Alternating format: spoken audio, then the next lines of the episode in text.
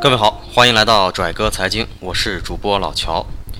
七月十五号，微信朋友圈被一段视频和几张照片刷屏，反映的都是同一个事情。在济南历下区实验小学门口，有部分家长在门口拉起了横幅，要给自己的孩子争取上学名额，但突然被前后夹击的警察和保安围住，拖进了校园。人群中发出阵阵惊悚的喊叫。很快，这件事儿就传出整个事件的起因，并且得到了官方的证实。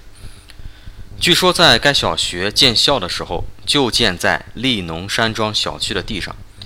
小学与小区是共建关系，学校承诺该小区孩子可以在这个学校上学，过去也一直没有出现过问题。但就在今年，该小区适龄儿童在网上报名提交了资料。按规定是十二号早上参加面试，而在十一号晚上的时候，就接到电话说，今年该小区的孩子都不能去报名了，被划分到附近另一所尚未建造、装修完毕的小学。上面这些信息呢，都只是网传，我们也不再深入的跟踪后续进展了。这反映了一个见怪不怪的现象，就是我们的教育资源太紧张了。从幼儿园到大学，每一个阶段都需要家长煞费苦心去争取，生怕孩子落在别人的后面。那是因为学生多而学校少吗？二零一六年全国小学生净入学率百分之九十九以上，学生数量接近一个亿，小学总数量二十万所左右。如此看来，平均每所小学才五百人，每个年级两个班的话。每个班四十多个人，似乎看不出紧张。但问题就在于资源分布是不平衡的。据统计，从1997年往后的十几年时间之内，中国农村每天减少63所小学，一年就是两万多所，十年就是二十万所。这说明，许多农村小学是招生是还招不满的，会出现大量撤并的情况。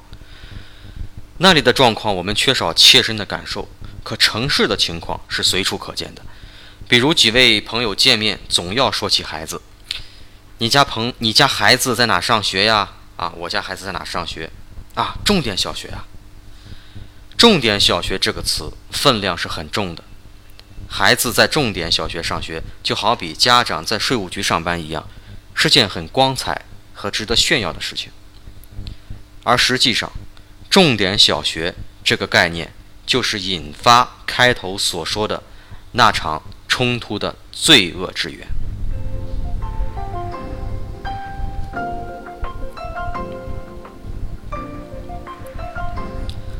为什么呢？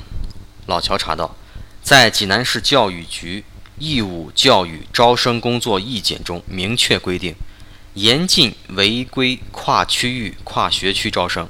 实现义务教育阶段零择校，这原本是个好事儿，让孩子们就近上学就好。可这并不能实现真正的零择校，总能找到一些办法去择校的。比如这个规定本身，什么叫严禁违规跨区域、跨学区招生啊？就是不违规的跨区域、跨学区是可以招生的。教育局根本不敢把话说死，还是给零择校留出了口子。择校一定是择重点，重点又是哪里来划分的呢？我们从各地教育局网站上并没有看到重点小学名单或重点小学的称谓，但是省级规范化小学却是存在的，这只是换了一个称谓而已。那么，重点小学和普通小学的区别是什么？百度“重点小学”四个字，搜索框下方第一个提示就是重点小学与普通小学的区别。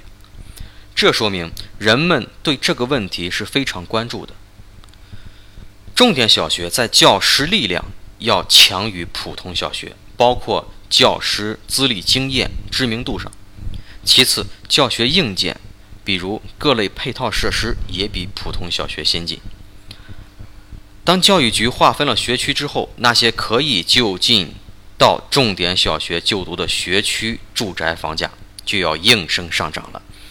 所以，当我们一搜索重点小学名单，会发现很多名单都是房地产网汇总发布的，这说明学区很大程度上影响着房地产的价格和销量，这是普遍共识。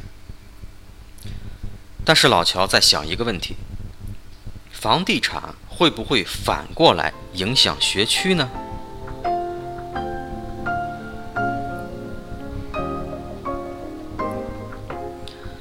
刚才说了，重点小学在教学力量和硬件设施上有优势，可是要说生源那就不一定了。众所周知，学校生活是集体生活，学生是构成学校整体环境的重要组成部分，而学生的素养跟家庭教育是密不可分的。这就谈到了入校学生的家庭背景。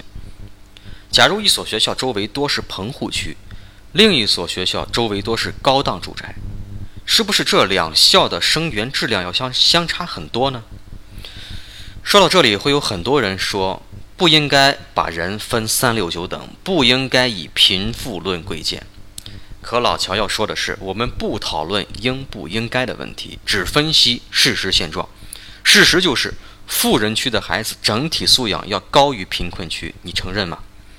整体素养包括道德。思维能力、学习能力、社会适应能力、规则意识乃至自信心等等，不要拿个别例子去反对普遍现象，也并不是所有为富者均不仁。说这些是为了表达我这样一个观点：房地产商建造商品房，不仅仅是在盖楼，而是在参与影响一个城市的人力资源分配。他们在哪里建造什么层次的住宅？就会有什么阶层的人住在哪里。假如您是一个社会层级较高的人，选择了一个层次较高的住宅，那么跟您住在一起的必将是相近层次的人。您的孩子放在相同层次群体中生活是最合适的。那还有必要想尽办法把孩子放到所谓的重点小学去吗？让孩子带着虚无的重点小学的光环？还真不如顺其自然地生活在原本就优越的群体当中去。这样做的结果，不但与你自自身有好处，对缓解教育资源的紧张也将做出重大贡献。感谢收听这一期的拽哥财经，欢迎关注同名微信公众号“拽哥财经”，我们下期再见。